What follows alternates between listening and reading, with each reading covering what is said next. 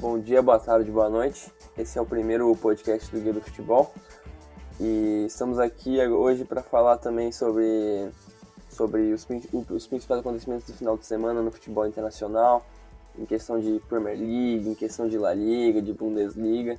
Esse é o primeiro episódio oficial do podcast.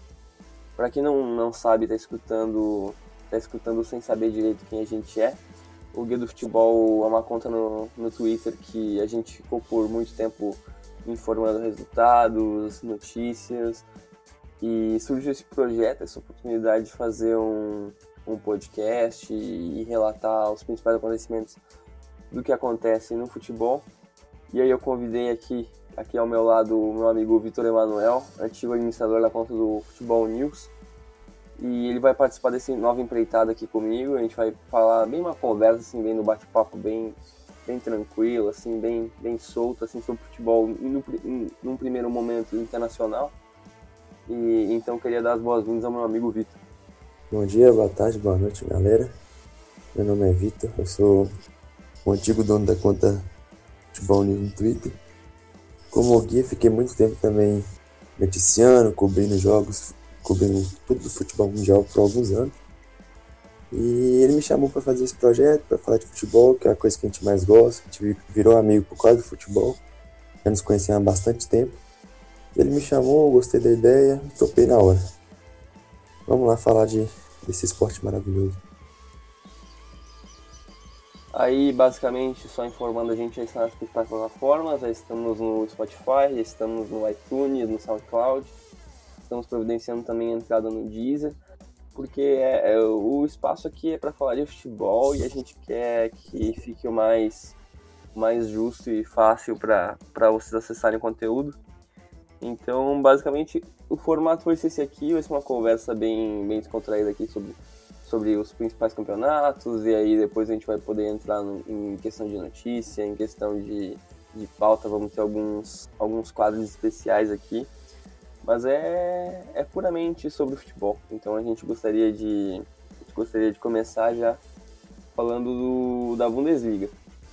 Nessa rodada agora da Bundesliga tivemos algumas reviravoltas, foi uma rodada muito interessante para o campeonato. E, e a gente vai destacar bastante os jogos do, do Werder Bremen, que ganhou do Schalke 04, do Leipzig, que empatou por 0 a 0 do Borussia Mönchengladbach, do Borussia Dortmund e do e do, do Bayern de Munique, do Leverkusen e do Eintracht Frankfurt. Então, primeiramente, o, o primeiro destaque é a vitória do Werder Bremen por 4 a, por 4 a 2. Uma vitória extremamente sólida. A conseguiu chegar na, aos oito jogos invictos no campeonato. E o Schalke 04 chegou a seis, sete jogos sem vitória. O Schalke, a gente já tinha comentado, a gente tinha comentado em off, o Schalke vive uma fase muito ruim, só que uh, antes os times lá de baixo não estavam pontuando, ainda, ainda não estão pontuando tanto. E, e essa fase é assombrosa porque agora começou a, a bater água no time, então tá bem, tá bem arriscado isso. E agora chegou apenas a 4 pontos de rebaixamento, antes chegou a estar 7, chegou a estar em 8. Então a fase do Schalke é muito ruim. E o Werder Bremen vem melhorando nos últimos jogos. Claro que empata bastante, então então isso impossibilita o time de talvez conquistar uma vaga uma vaga europeia e tal. Mas mas foi uma grande vitória do do Werder Bremen em casa por 4 a 2. Uh, também outro jogo que teve bastante, que não teve tanto destaque até porque foi um empate sem gols, foi o jogo do o jogo do Leipzig, que é o terceiro colocado, o Leipzig tem uma campanha que não é ruim, tem 46 pontos e atravessa uma fase, digamos que, que regular no campeonato. O, o Leipzig agora está empatado em número de pontos com o Borussia Mönchengladbach, uma, empatou apenas com o fraco Augsburg por 0 a 0 e, então, então com isso o, o que empatou tudo foi a vitória do, do Borussia Mönchengladbach que encostou no, no Leipzig ao vencer o ao vencer o Mainz por, uh, por 1 a 0 fora de casa. Os dois jogos não tiveram tanto destaque. O, o que fica mais destaque é, É, é, é que o, que o Gladbach encostou bastante, agora tem, tá em quarto lugar com 46 pontos. E agora pode brigar ali bem pela, pela vaga europeia, porque vinha de duas derrotas seguidas. A fase não era das melhores, mas, mas o campeonato alemão agora, claro, isso, o Leipzig e o Mönchengladbach tem 11 pontos atrás do Borussia Dortmund e do Bayern de Munique. Então a fase é, é bem a, a, é uma, um desnível bem, bem grande no campeonato. E aí falando de que mais interessa em questão da tabela ali, na segunda colocação agora foi o Borussia Dortmund. O Borussia Dortmund iniciou a iniciou a, Bundes, uh, iniciou a rodada da Bundesliga em primeiro e mesmo vencendo acabou em segundo. O Borussia Dortmund venceu uh, venceu por 3 a 1 o Stuttgart numa partida que que era obrigatório vencer depois de uma derrota uh, patética contra o Augsburg por 2 a 1 então o Borussia precisava vencer venceu com dois com gols aos 84 e 92 fez 3 a 1 o Paco marcou novamente. Então foi uma vitória importante. Só que mesmo assim o Bayern ele tomou a dianteira.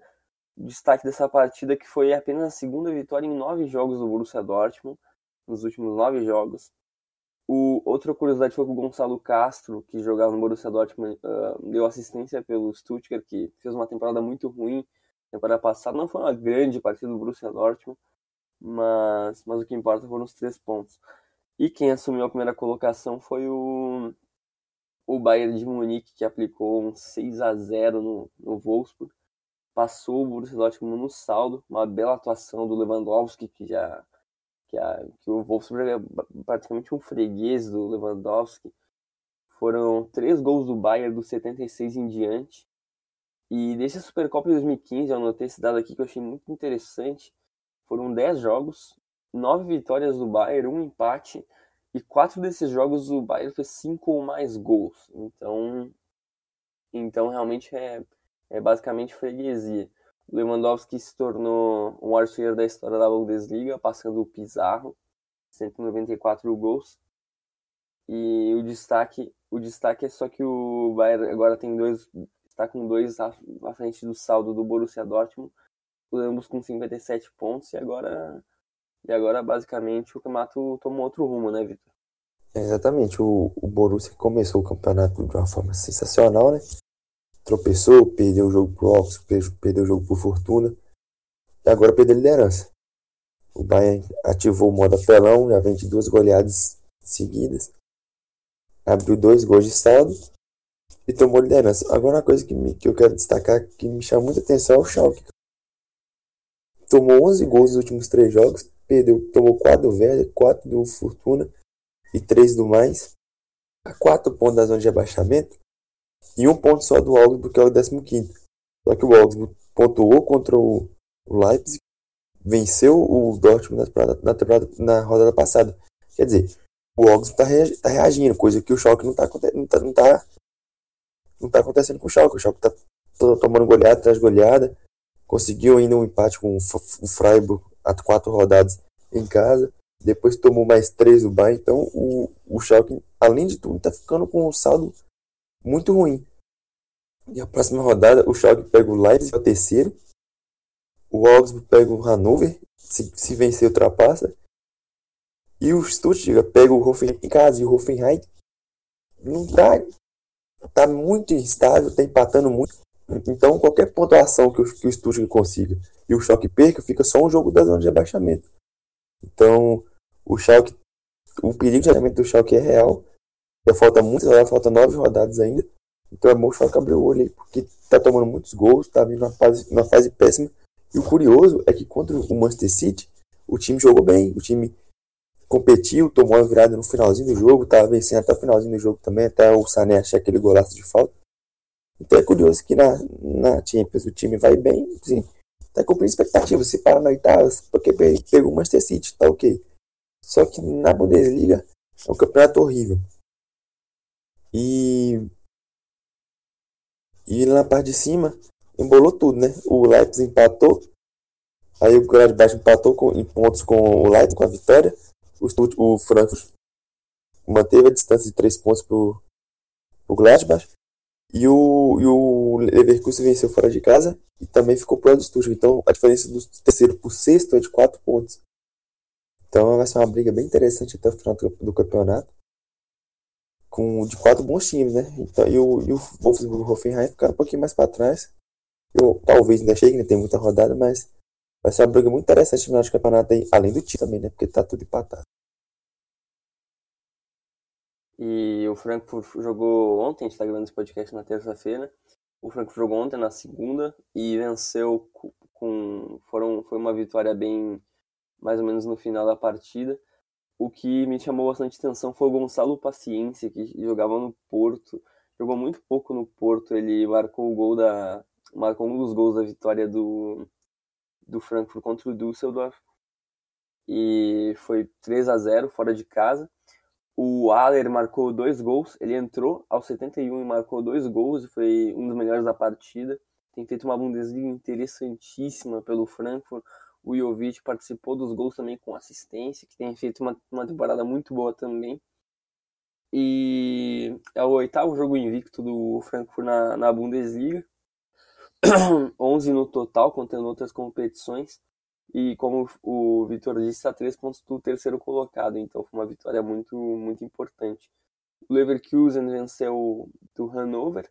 O Havertz, que faz uma grande temporada, já tem 10 gols, marcou um. O Volan marcou dois gols, tem 11 já, e afundou ainda mais o Hannover. Vocês devem se lembrar do Jonas, que atacante que era do Corinthians, que teve uma passagem muito ruim pelo time. Ele marcou um dos gols do, do Hannover, mas mas não foi suficiente para a vitória de 3 a 2 no finalzinho, gol do Havertz, fora de casa contra o, contra o Leverkusen. Então, basicamente, a de classificação, o Bayern tem 57 pontos, está em primeiro colocado. Logo atrás vem o Borussia também com, 27 com 57 pontos, só que com dois gols a menos de saldo. Em terceiro, o Leipzig tem 46 pontos. Em quarto, Borussia Mönchengladbach com 46 o Frankfurt em quinto com 43 e o Leverkusen com 42. E aí o Wolfsburg levou 6 a 0 do Bayern em sétimo com 39, ainda brigando por uma vaga europeia. Lá embaixo o Schalke tem 23 pontos em 14 o Augsburg encostado na zona de abaixamento em 15 com 22, Stuttgart com 19, Hannover com 14 e Nuremberg com 13 fecham a zona de rebaixamento da Bundesliga. E na questão da artilharia, na artilharia, Robert Lewandowski com 17 gols é o, é o grande artilheiro do campeonato.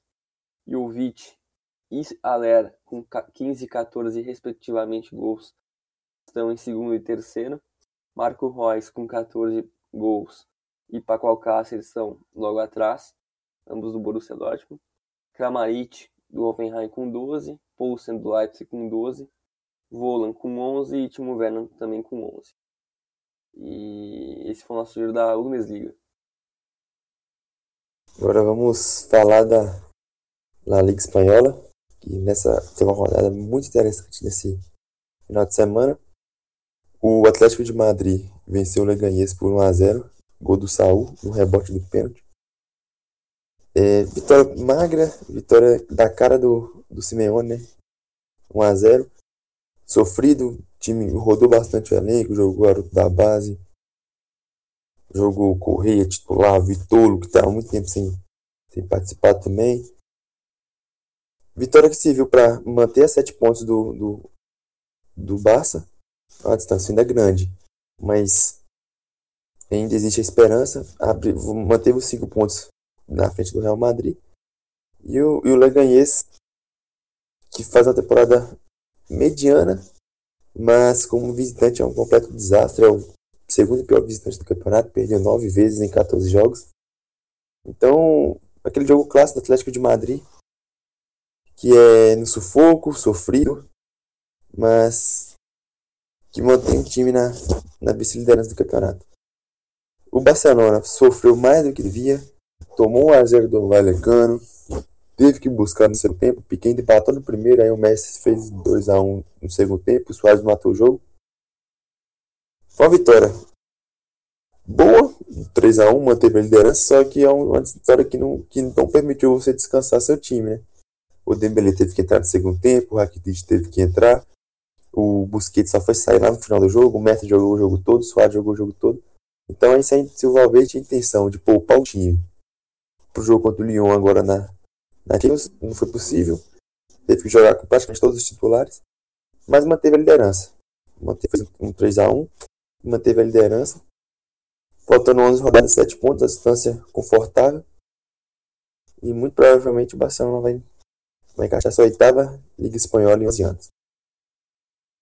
Indo pro. Eu queria falar muito do Getafe, porque é inacreditável a temporada deles. Tomou 1x0 do Huesca no, finalzinho, no final do primeiro tempo e buscou no segundo. O Mata fez dois gols e virou a partida.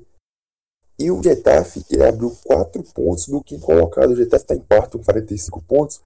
E o quinto é o Alavés com 41. Então o Getafe abriu 4 pontos do primeiro fora da, da zona de Champions League. E 5 pontos para o Sevilha. O Getafe não perde há muito tempo. Só conferir aqui que são 3 vitórias consecutivas. São 4 vitórias dos últimos 6 jogos. Ele não perde desde o 26 de janeiro, que foi para o Atlético de Madrid, que é um time que ele é completamente freguês. E se você puxar mais ainda, você volta lá para o dia 6 de janeiro, que foi o Barcelona. Então ele só perdeu para os times grandes esse ano.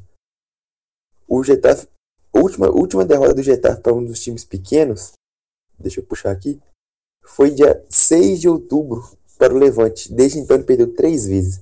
Para o Valência, para o Barcelona e para, para o Atlético de Madrid.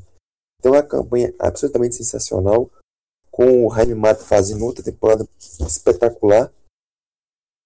E o Getafe se consolidou em quarto e faltam 11 rodadas.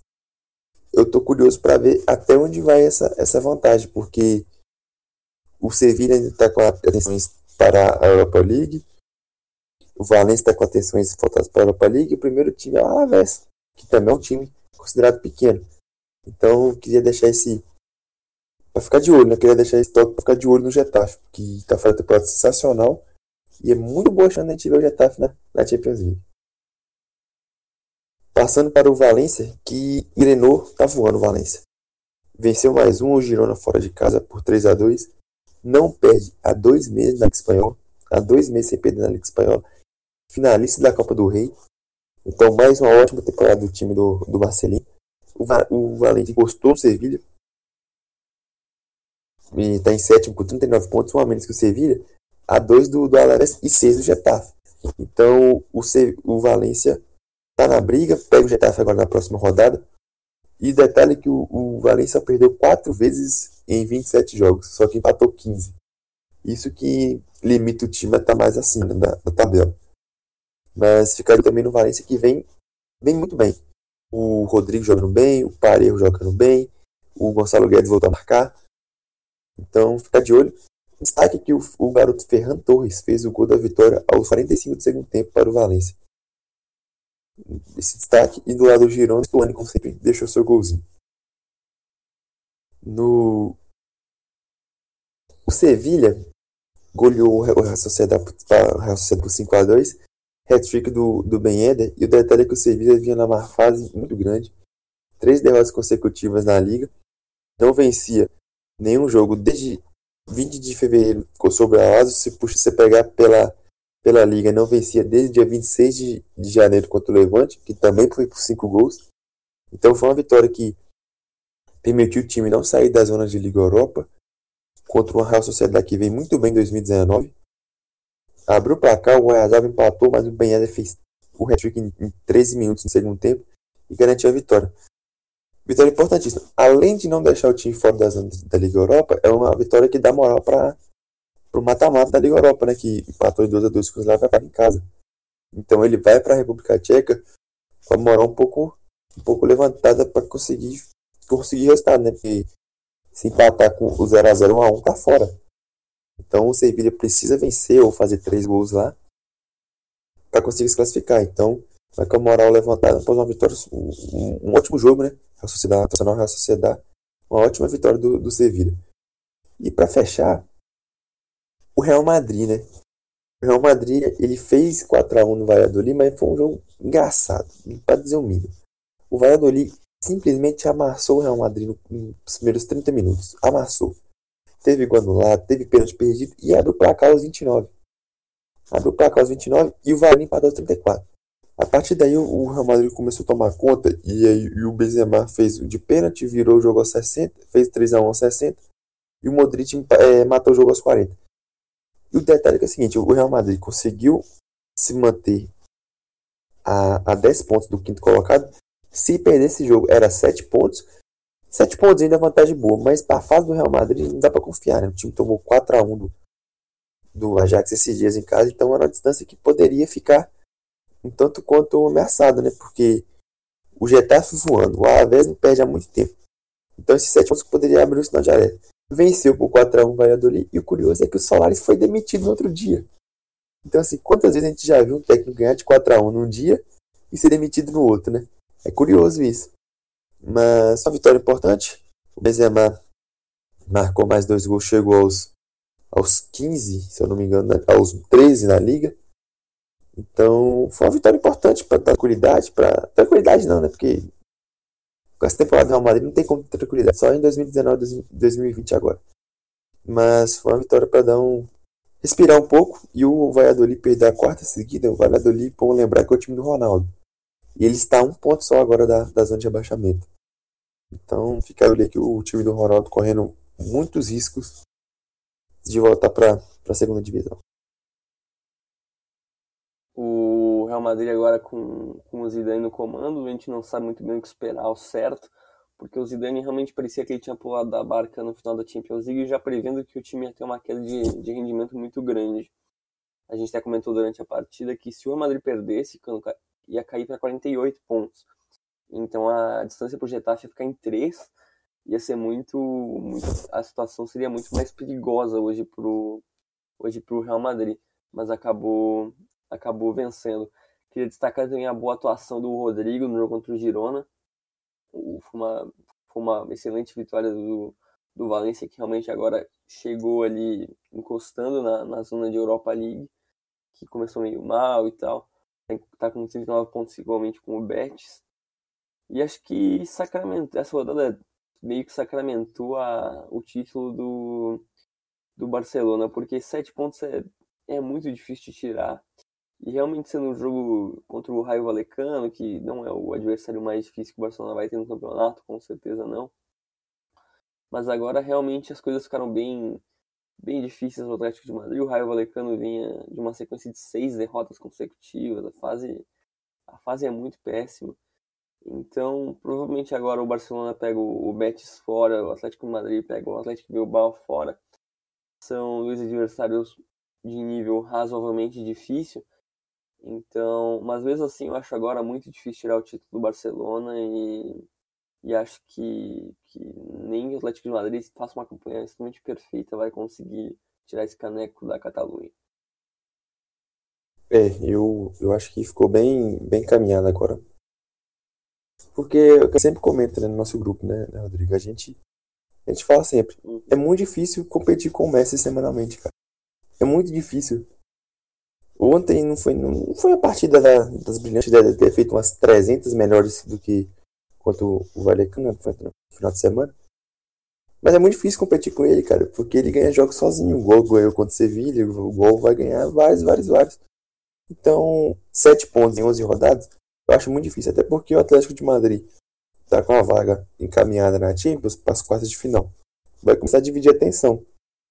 E o Simeone sabe que é, ele tem muito mais chance de, de ganhar a Champions do que ganhar, ganhar a Liga. E, e a tabela. E, e, são jogos muito complicados. Por exemplo, o Barcelona pega o Betis. É um jogo difícil. Mas o Atlético pega o Atlético. Então, o Atlético vem, vem, começou muito mal a temporada, vem reagindo.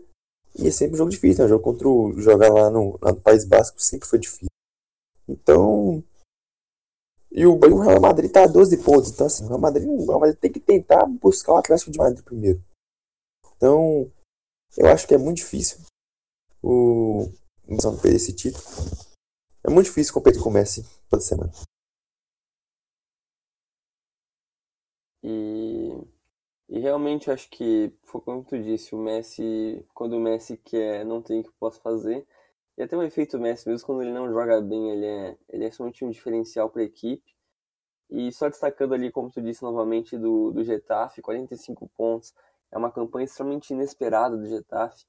E logo atrás vem o Alavés, que chegou a disputar competições internacionais já há uma década, eu diria, quase duas décadas. Então é interessante ver esse retorno do Alavés, que, que fez uma campanha consistente na temporada passada já, na, na Copa do Rei. O, o Getafe ali agora realmente está a quatro pontos do Alavés e, e cinco pontos do Sevilha. Então eu diria que a chance hoje da gente ter uma, uma zebra na Champions League é, é muito grande, né?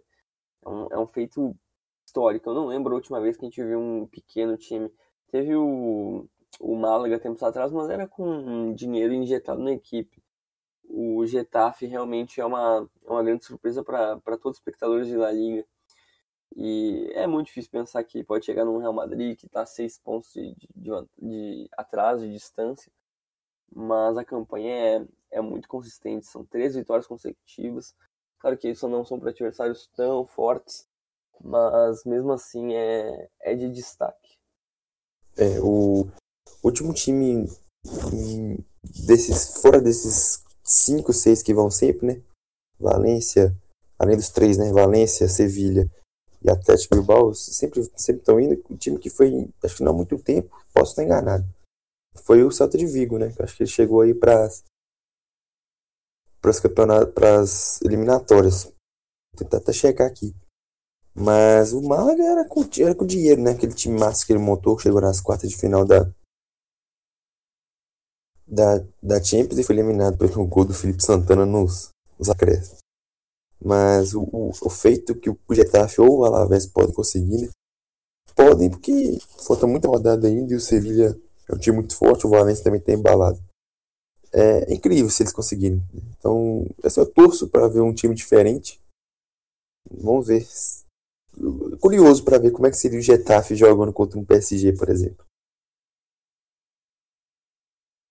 E já, já vendo a questão da tabela, né, Vitor? Agora ali na parte de baixo o Celta de Vigo tem 25, o Villarreal tem 26, ambos ali 17 e 18 respectivamente. A fase de dois times tradicionais que chegaram a jogar Champions League recentemente é, é muito ruim no campeonato, né? É, o, o, o Villarreal venceu né, o Levante fora de casa com dois gols nos acréscimos, saiu da zona e empurrou o Celta de volta. O Celta que não vence há muito tempo, muito tempo mesmo. Perdeu pro o Betis na, nessa rodada 1x0, gol do, do Recé no finalzinho do jogo o, o, o detalhe é que o, o de Vigo tem um aspas, né?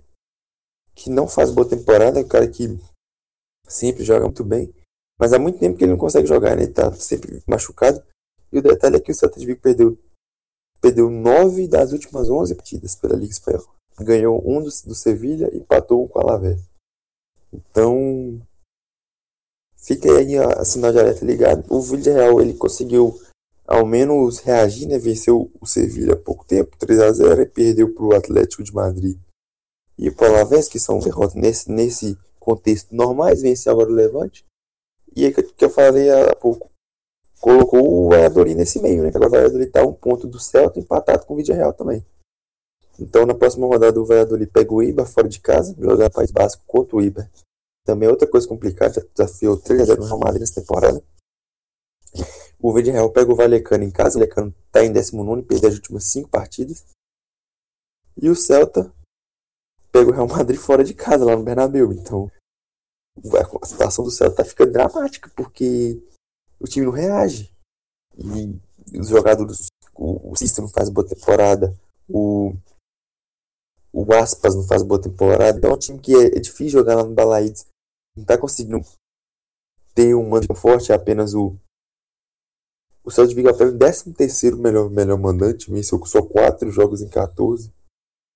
Então, é bom o Celta começar a abrir o olho, porque senão a situação fica muito complicada porque o Villarreal reage. O Villarreal também tá, tá, na Europa League e bem na Europa League, né? O Villarreal venceu bem o Zenit na última rodada, então o Villarreal tá avançando. Mas ao contrário do, dos outros times, o, a Europa League ele vai seguir só para dar um gás no, no Villarreal, porque o Villarreal, se ele precisar, ele vai largar a Europa League de lado, se correr o risco de abaixamento, você tem certeza. Entendeu? Então, então é isso. Acho que na, na, na, na Liga Espanhola é isso. o Barça em primeiro, Atlético de Madrid em segundo, Real em terceiro, Getafe em quarto. Distância bem grande entre um e outro. E o Alavés em quinto, Sevilha, Valência e Betis colados ali na briga pela última vaga na pela briga nas vagas na Europa League e tentando chegar no Getafe. Na zona de abaixamento, o Esca, o Lanterna com 22, o Valecano 23 e, e o Celta 25. Passando para os artilheiros, o Messi segue isolado com 26 gols, Soares 17, Stuani 16, Ben Eder 15, Jaime Mata 13 e Benzema 13. Detalhe é que o Jaime Mata é o espanhol com mais gols na temporada com 13. Ele é o quinto, quinto na tabela de artilharia e ele é artilheiro do Getafe e tem 6 assistências. Então ele tem 13 gols e 6 assistências. Ótima temporada do Jaime Mata que veio da, da segunda divisão espanhola na temporada passada. Só para fechar, na, no ranking de assistências, o Messi é o líder. Sarabi Johnny do Alavés com 9. O Messi tem 12. E seguindo por Grisma com 7. Ben, o Mendes do Celta de Vigo com 7. O, e o Alba com 7. Agora vamos para Liga Italiana com o Rodrigo. Então, a gente não. A gente deu agora demos destaque também a, a Juventus, que tem o seu campeonato à parte e venceu o Udinese por 4 a 1 que numa, numa vitória que não foi das, das mais difíceis também, mas, mas não foi não foi aquela tranquilidade que vinha sendo para para Juventus. Foram dois gols na segunda etapa, levou o gol do Lasanha ainda no fim da partida. Foi o que me chamou bastante destaque nessa nessa partida foi a atuação do Kim, que é um jovem que é dos anos 2000, tem, se eu não me engano, ele tem 19 anos, sem feitos ele marcou dois gols na primeira etapa, então é um dos grandes nomes dessa geração nova que vem no futebol europeu. É um jogador que, se eu não me engano, estreou faz umas duas, três temporadas, foi emprestado para o Hellas Verona. E é um jogador que eu, eu boto eu boto bastante boto bastante potencial nele. Acho que é um jogador que tem tudo para vingar no, no, futebol italiano. E é uma e é um, um jogador que que vem que vem numa crescente. Então, acho que para Juventus, que toda hora precisa ficar se reformulando e tal, é um, é um excelente nome para o futuro. Aí também o Cristiano Ronaldo ficou no banco nessa partida. Ah, e a Juventus continua invicta na Série A. Então estamos sem, sem muitas novidades do campeonato. Aí também, logo atrás, em terceiro colocado, o Milan venceu novamente venceu o Kiev numa partida que não foi das mais fáceis do campeonato para os rossoneiros. O Piatek novamente marcou. A, a temporada do Piatek é, é assombrosa, são nove jogos e oito gols. O Milan, o Milan novamente vinha a ser consistente. Fazia muito tempo que a gente não viu o Milan consistente vencendo os jogos. O Milan é o terceiro colocado, está na frente já da, da rival Inter, que vem em quarto. Então, então é, é muito interessante. Foi uma atuação até fraca do, do Paquetá na partida, mas é, é interessantíssima essa fase essa fase do Milan. São já 10 jogos invictos na Série A. E, e, e assim, a gente. A discussão antigamente era para ver se o Milan ia se consolidar no, na Champions League. Agora a discussão é para ver se talvez possa alcançar alcançar até o Napoli, porque porque o Napoli vem numa decrescente muito grande, muito grande, vem numa inconsistência, empatando bastante. Então, esse Milan é, é um time, como a gente já, já falou, é interessantíssimo. Tem jogadores como Castilheiro jogando bem, jogadores como que ressurgiram, como como até o Suso, que fez uma, até uma boa temporada na temporada passada. O que me agrada muito no Milan defensivo, com o Romagnoli e Musacchio muito bem. O Caldara, não, não sei nem se já estreou, mas é um jogador de extremo, de extremo potencial. Donnarumma fazendo excelentes atuações pelo Milan, reencontrando o futebol. Então, destaque para esse Milan que, que venceu novamente e tem sido cada vez um time mais consistente. Aí também gostaria de dar uma passada ali no jogo da, da Fiorentina, que é um time que empata muito, muito mesmo. E dessa rodada também não foi, não foi diferente o empate de 1 1 contra a Lazio. O Vitor Hugo e o Gerson, ambos brasileiros, jogaram na, na partida. O gol foi marcado pelo Muriel, que tem oito jogos e seis gols, veio do Sevilha. ele já tinha feito boas temporadas no Sampdoria, temporadas, uh, temporadas passadas. Então, mas mais um empate em Florença. A Fiorentina vai ser muito difícil brigar por alguma coisa essa temporada, porque que empata muito, já tem já tem 13 empates, é o time com mais empates no campeonato, está em décimo colocado. E a Lazio em oitavo ali empatou novamente, tem 40, eh, empatou, tem 42 pontos. Ainda talvez briga ali por uma, uma Europa League. O Napoli, vice, vice colocado, fez uma atuação sem muito sem muito brilho contra Sassuolo. O Insigne marcou no fim e evitou mais uma mais um tropeço, já que tinha perdido para a Juventus na rodada passada. Só que agora são 18 pontos de diferença para a Juventus. A gente sabe que não tem mais campeonato, 18 pontos é, é basicamente inalcançável. Acho que o título matemático logo vai vir para Juventus, em questão de 3, 4 rodadas. E, e mesmo assim, o, o Sassuolo estava seis, está seis jogos sem vencer. Ia ser um tropeço e tanto para os napolitanos, mas eles conseguiram arrancar o empate no fim fora de casa. A Inter, que está em quarto, que agora está atrás do Milan, ela, ela é cheia de desfalques, teve uma vitória importantíssima, estava sem o Icardi também, foi uma vitória importantíssima contra o Spal, 2 a 0 Teve diversos nomes lesionados e agora, na, e agora vai ter mais desfalques no meio de semana. O melhor da partida foi o que me chamou muita atenção foi o Cedric Soares, que teve uma, uma passagem, digamos que razoável pelo, pelo Southampton na Premier League, lateral português, chamou bastante atenção. Foi contratado recentemente pela Inter. E o Spal está cada vez mais ameaçado na competição, porque o Spal está com 16, está em décimo colocado, em 16 colocado com 23 pontos, e o Bolonha, que é o primeiro na zona, tem 21. Então, corre bastante perigo ali, até porque um time bem fraco, Spal, Empoli, Bolonha, um times que vão brigar até o fim ali para não cair na, na, na Série A. E o jogo de segunda-feira, que, que foi o único da Série A, foi a vitória da Roma contra o Empoli. Também é um time bem fraco. Foram todos gols no primeiro tempo. O El Charaui marcou logo no início da partida. O Juan Jesus, que era do Inter, passou pela Inter também, marcou um gol contra logo aos 12. Mas aí o Tique marcou os 33 e já garantiu a vitória, a vitória romanista.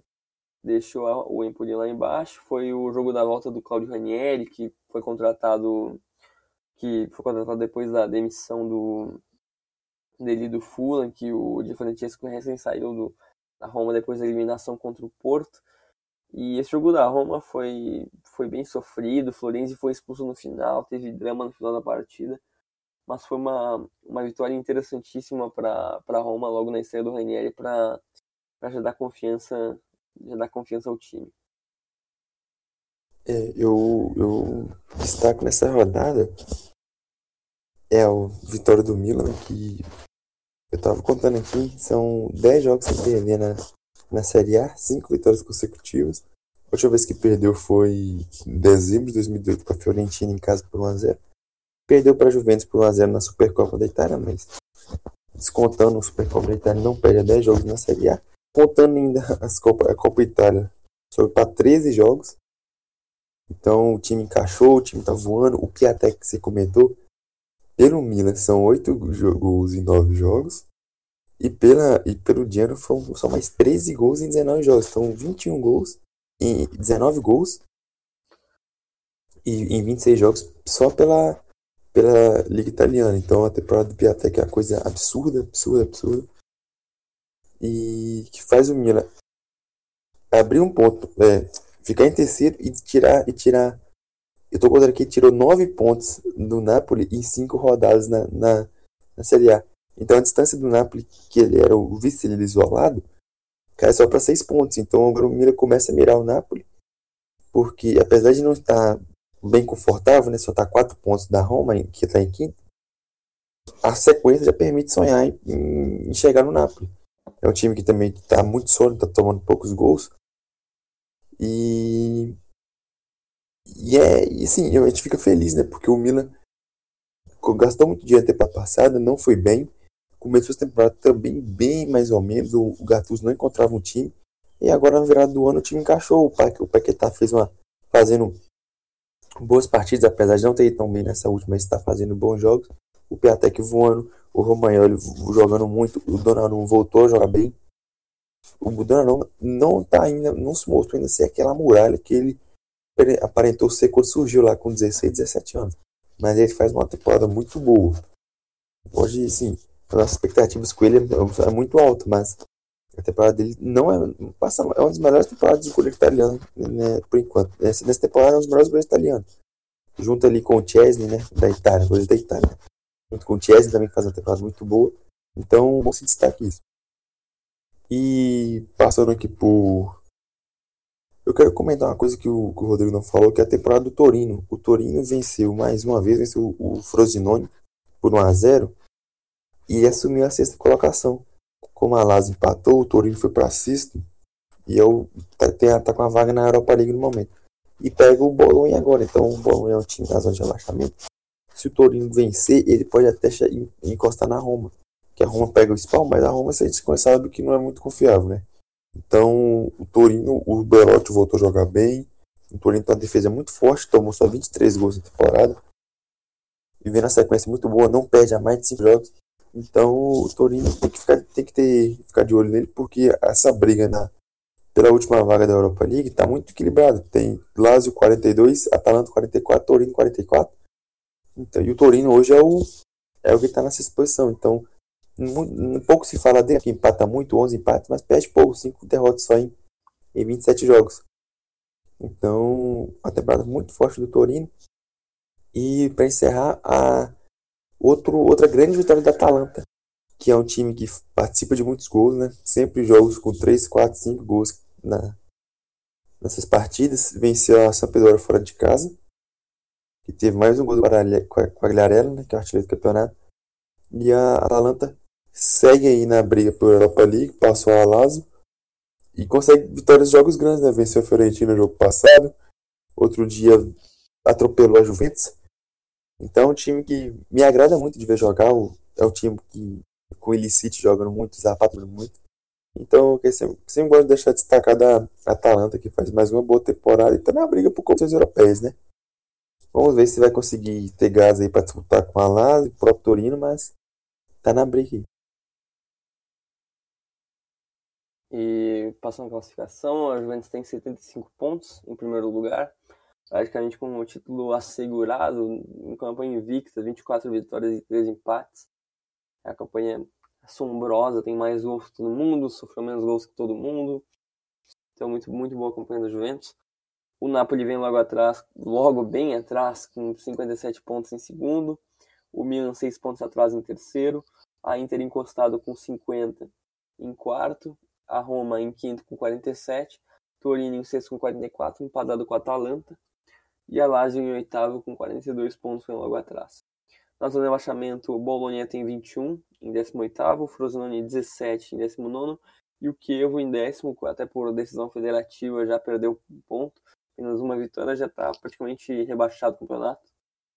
E em questão da artilharia, do, artilharia da Série A, como o Vitor disse antes, antes, o artilheiro agora do campeonato é o Quagliarella, ele passou o Cristiano Ronaldo, tem 20 gols e 6 assistências no campeonato. É uma temporada absurda de um atacante que tem 36 anos. E quanto ninguém mais esperava que ele fosse ser um grande nome, principalmente como é italiano, que tem grandes nomes, até como o Cristiano Ronaldo, ele assumiu o protagonismo da Sampdoria e está em primeiro na artilharia. Logo atrás, o Cristiano Ronaldo com 19 gols e 8 assistências o Piatek em terceiro com 19, o Zapata da Atalanta que faz uma boa temporada com 17 gols, o Milic do Napoli com 14 e o Immobile da, da Lazio com, com, 3, com 13 gols. E em questão de assistência, os, os líderes do campeonato na, na estatística são o Cristiano Ronaldo com 8 e o Suso do Milan também, também com 8 assistências.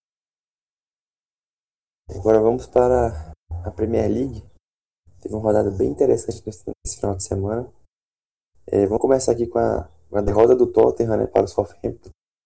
2x1 de virada. O Kane abriu para cá e o Valerio e o Watch Pros viraram no segundo tempo. Uma vitória que deixa o, Tottenham bem ameaçado né, na, na terceira posição, porque Arsenal, United e Chelsea estão na cola, e tira o Southampton da, da zona de abaixamento. Né? Na verdade, não, não tira, né? já estava fora. Porque o, tinha 27 e o Cat 25. Mas é uma, é uma vitória que impede de voltar, porque o Cat venceu. Então, deixa um pouquinho, já ganha a posição do, do Burn. Então já deixa o, o, o Southampton um pouquinho mais aliviado. Ainda está ameaçado, ainda tem que, tem que ficar esperto, mas uma ótima vitória do Southampton, que é um time que, tá, desde que chegou o Ralph lá, né, ele está um time muito mais competitivo do que era com o Mark Hughes. Um, jogo que eu vou destacar aqui fora do top, do top 6 é o Newcastle e Everton. O, o Everton abriu 2x0 com 30 minutos. O Calvert-Levin e o, o Richard fizeram 2x0. O Reed perdeu o pênalti para o Newcastle quando estava 1x0 ainda. E no segundo tempo o Newcastle virou. 3 gols em 19 minutos. Rondon e Ayaz perdem duas vezes. Uma vitória sensacional do Newcastle que vem na fase que vem na sequência muito forte, né?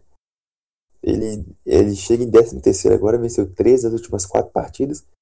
Escancara a péssima temporada do Everton, porque o Everton está em 11 primeiro atrás de Watford, atrás do West, atrás do próprio Leicester que passa por turbulência nessa temporada. O Everton é time para brigar, para ficar em, o, o Everton era para estar em sétimo, né? Se contar é, é melhor que o do Wolves ainda.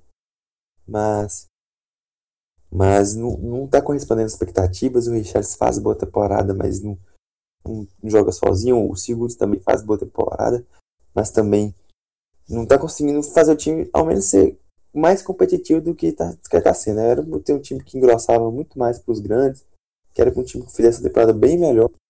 E é para mim a grande decepção até agora, depois do Fulham, óbvio, na temporada da Premier League.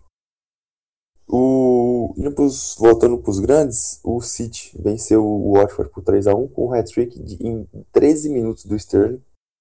Ele fez 3 gols em 13 minutos no segundo tempo. E o, o City venceu por 3x1. O Deulofeu marcou outro gol. E uma vitória para garantir a liderança, né? para manter a liderança, um ponto à frente do City. E deixar o saldo bem maior aqui.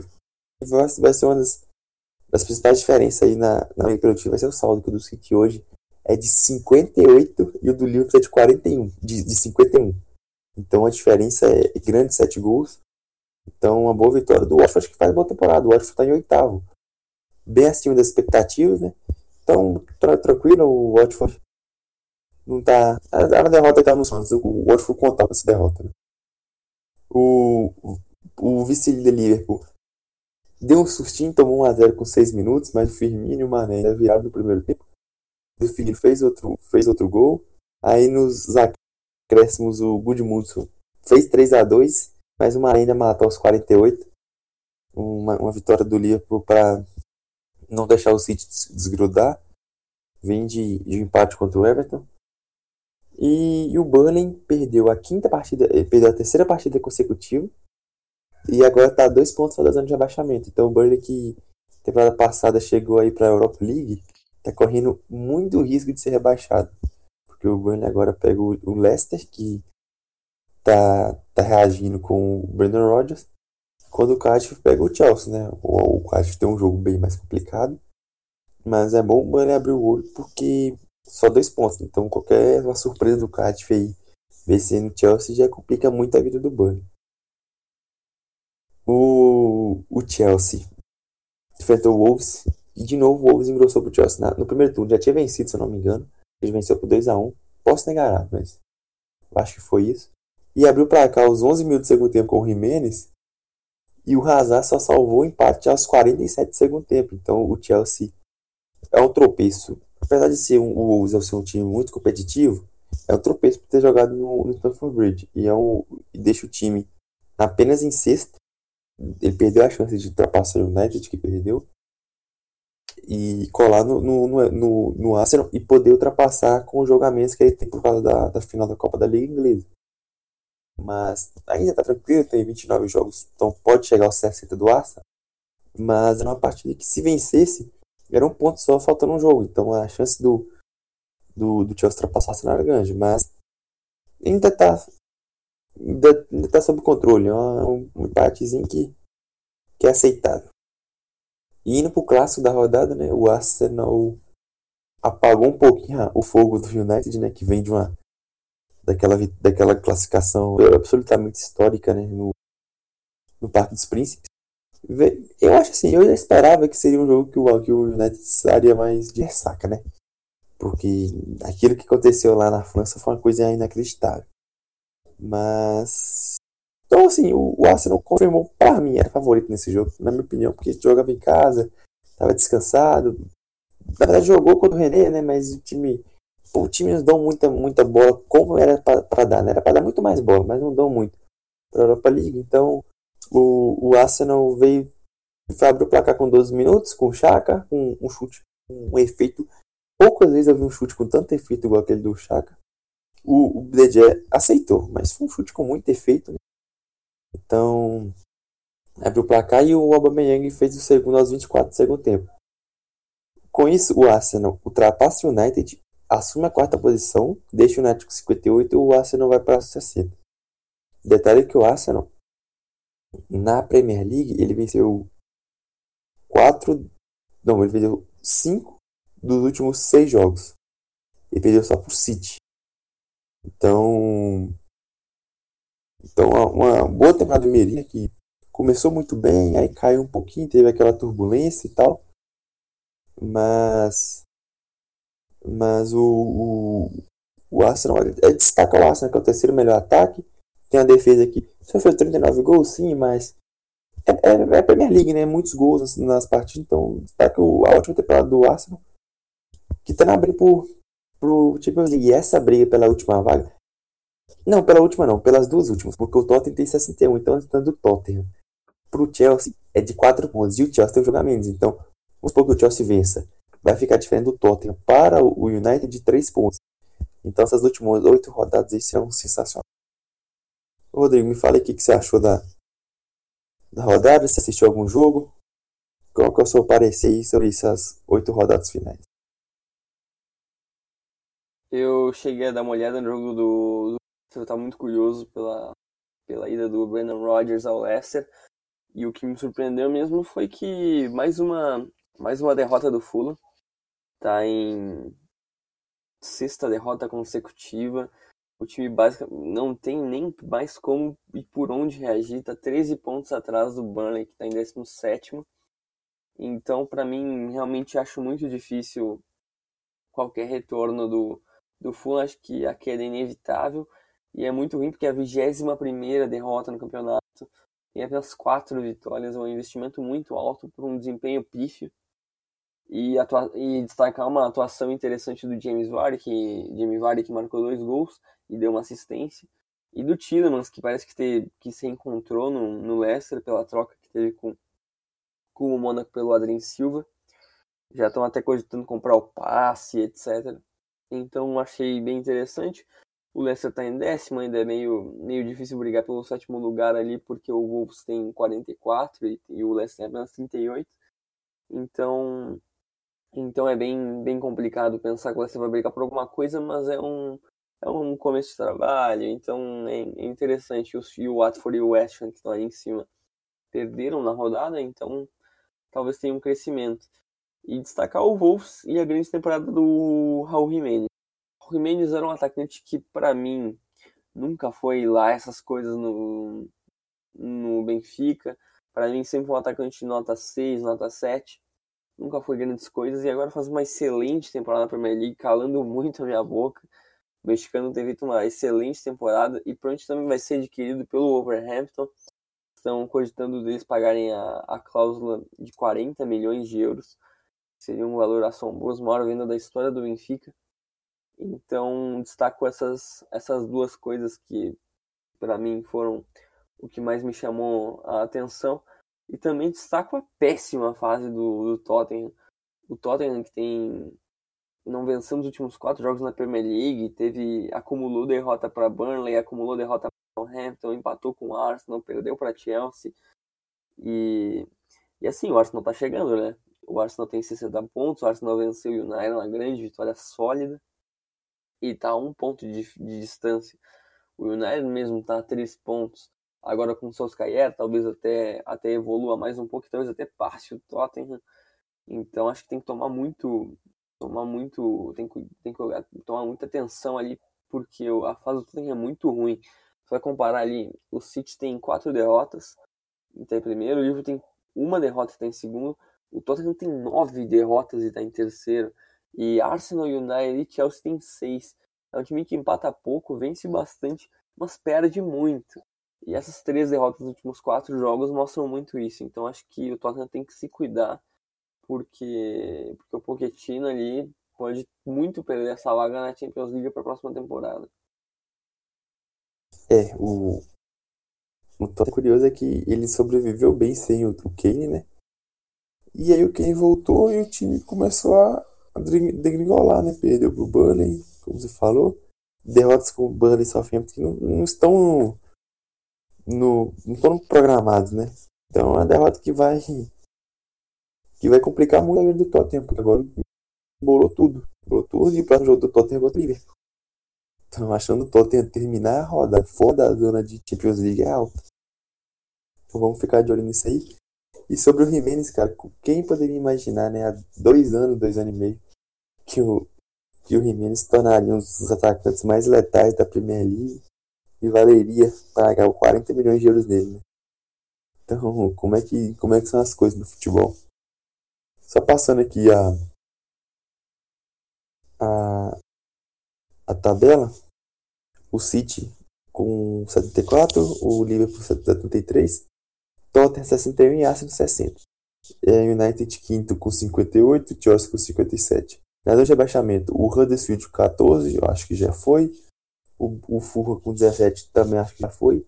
Aí tem o Cardiff com 28. Aí Burnley e Southampton tem 30 então na, na beirada. Vai ser uma briga muito boa nas rodadas para essa última vaga na, na, na artilharia. Uma, vai ser outra disputa muito boa. Essa, a, a roda, essa, essa Premier League está tendo disputa de artilharia, disputa na última vaga de, de Champions, disputa de abaixamento e na artilharia. O Agüero 18, o Salah, Aubameyang e Kane com 17, Mané 16 e Sterling 15. E até o Hazard tem, tem 13, né? Então vai ser, vai ser legal as últimas rodadas aí para ver quem, quem termina com a na artilharia. Na, no ranking de assistências, o Hazard tem 11 e o Ryan Fraser do Bournemouth, do Bournemouth tem 10. Sterling, Pogba, Sané e Eriksen fecham o top 3 com, com 9. Agora vamos passar para a Ligue 1. A Ligue 1 teve de grande destaque. Aliás, só, só um detalhe da Ligue 1 que a distância hoje do Paris Saint-Germain para o Lille é de 14 pontos, só que o Paris Saint-Germain joga hoje também contra o Dijon, e tem dois jogos a menos, tem apenas uma derrota, tem jogo dois jogos a menos, então assim, podendo alcançar 6 mais 14, 20 pontos, do Lille a gente sabe que não tem mais campeonato, tem apenas uma derrota na competição, então é, é muito difícil pensar em qualquer coisa diferente disso.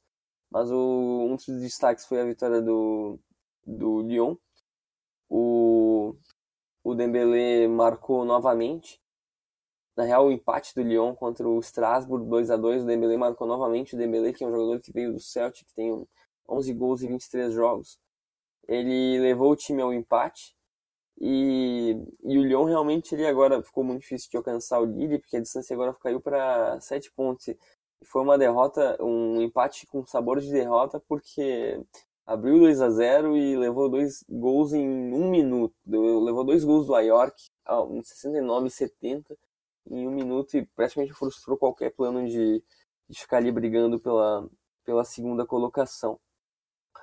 O Mônaco uh, venceu novamente. Uh, o Mônaco empatou novamente.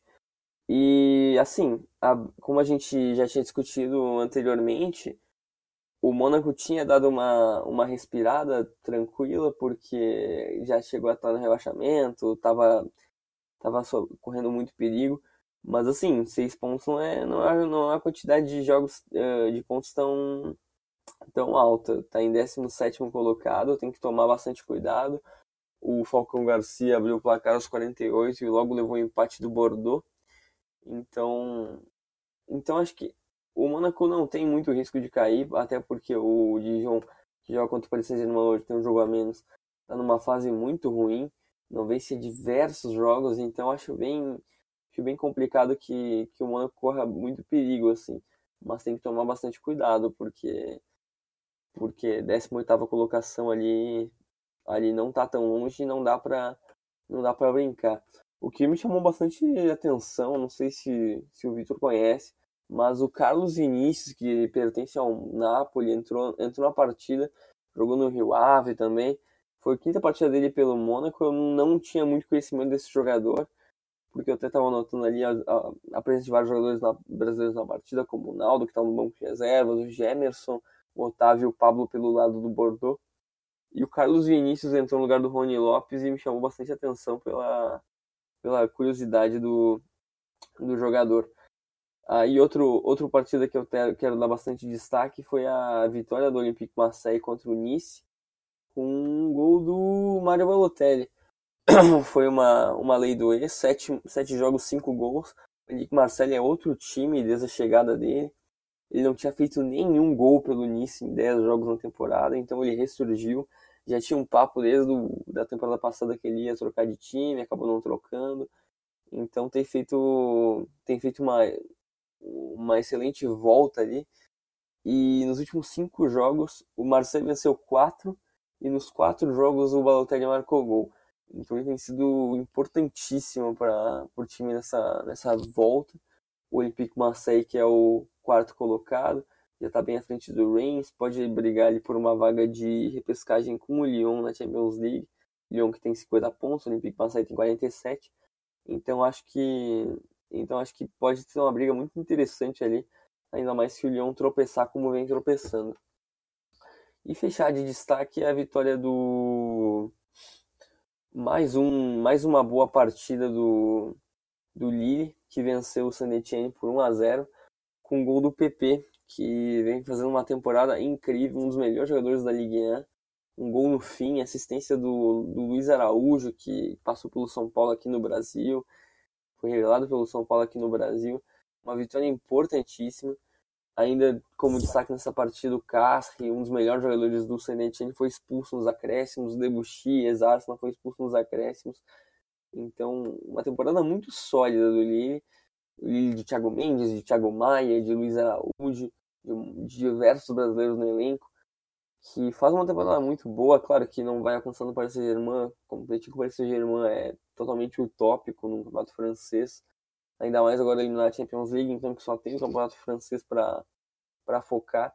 E o Saint com três derrotas nos últimos quatro jogos, que vinha tendo uma temporada razoável, está em sexto.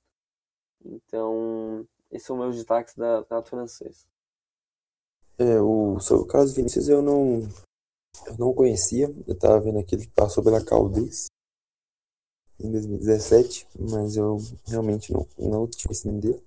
Até fiquei surpreso, quando eu, até eu te falei, né? A gente ficou surpreso quando eu, quando eu comentei com você que ele, ele tinha ido pro Mônaco, porque eu nem sabia dele no Rio Ave, aí foi comprar pelo, pelo Napoli e veio emprestado pelo, pelo Mônaco. É um cara que eu não conhecia, mas vamos ver, né? Novo ainda, tem tem margem para evoluir bastante na Europa. Passando rápido aqui na, na Ligue 1, eu queria destacar mesmo é o, é o Lille, que, abriu tá com 7 pontos do, do Lyon, né? Que o Lyon empatou com o Strasbourg. Então abriu 7 pontos, faltando 10 jogos. Tá, a, a classificação do, do Lille para Champions League está bem caminhada, porque abriu tá 10 pontos agora do, do Marseille, que é o primeiro fora da, da, da zona de Champions League. Então, faltando 10 rodadas, 10 pontos, a, a classificação do Lille está bem, tá bem interessante, está bem encaminhada. O Mônaco ele está 6 pontos, mas não perde há muito tempo. Então, eu acho que a situação do Mônaco ainda está sob controle. Que ele agora ele enfrenta o, o, o Lille, né, que é um, é, um, é um jogo difícil. Mas o Dijon tem um jogo a menos e pega o PSG. Então, a chance do Mônaco pontuar contra o Lille é muito maior que a do Dijon pontuar contra o PSG. Então acho que na, na Liga é isso. O PSG já foi, né? já começou o campeonato campeão.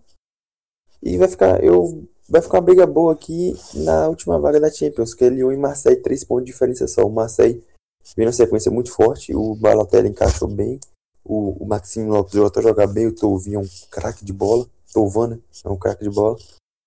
Então, ah, vai ser a briga mais interessante. Acho que, a, acho que a única briga em aberto aqui tá sendo essa. Vai ser o Marseille tentando chegar aí no Lyon. Eu acho que vai ter briga até o final do campeonato. Que o Marseille agora pega o PSG semana que vem.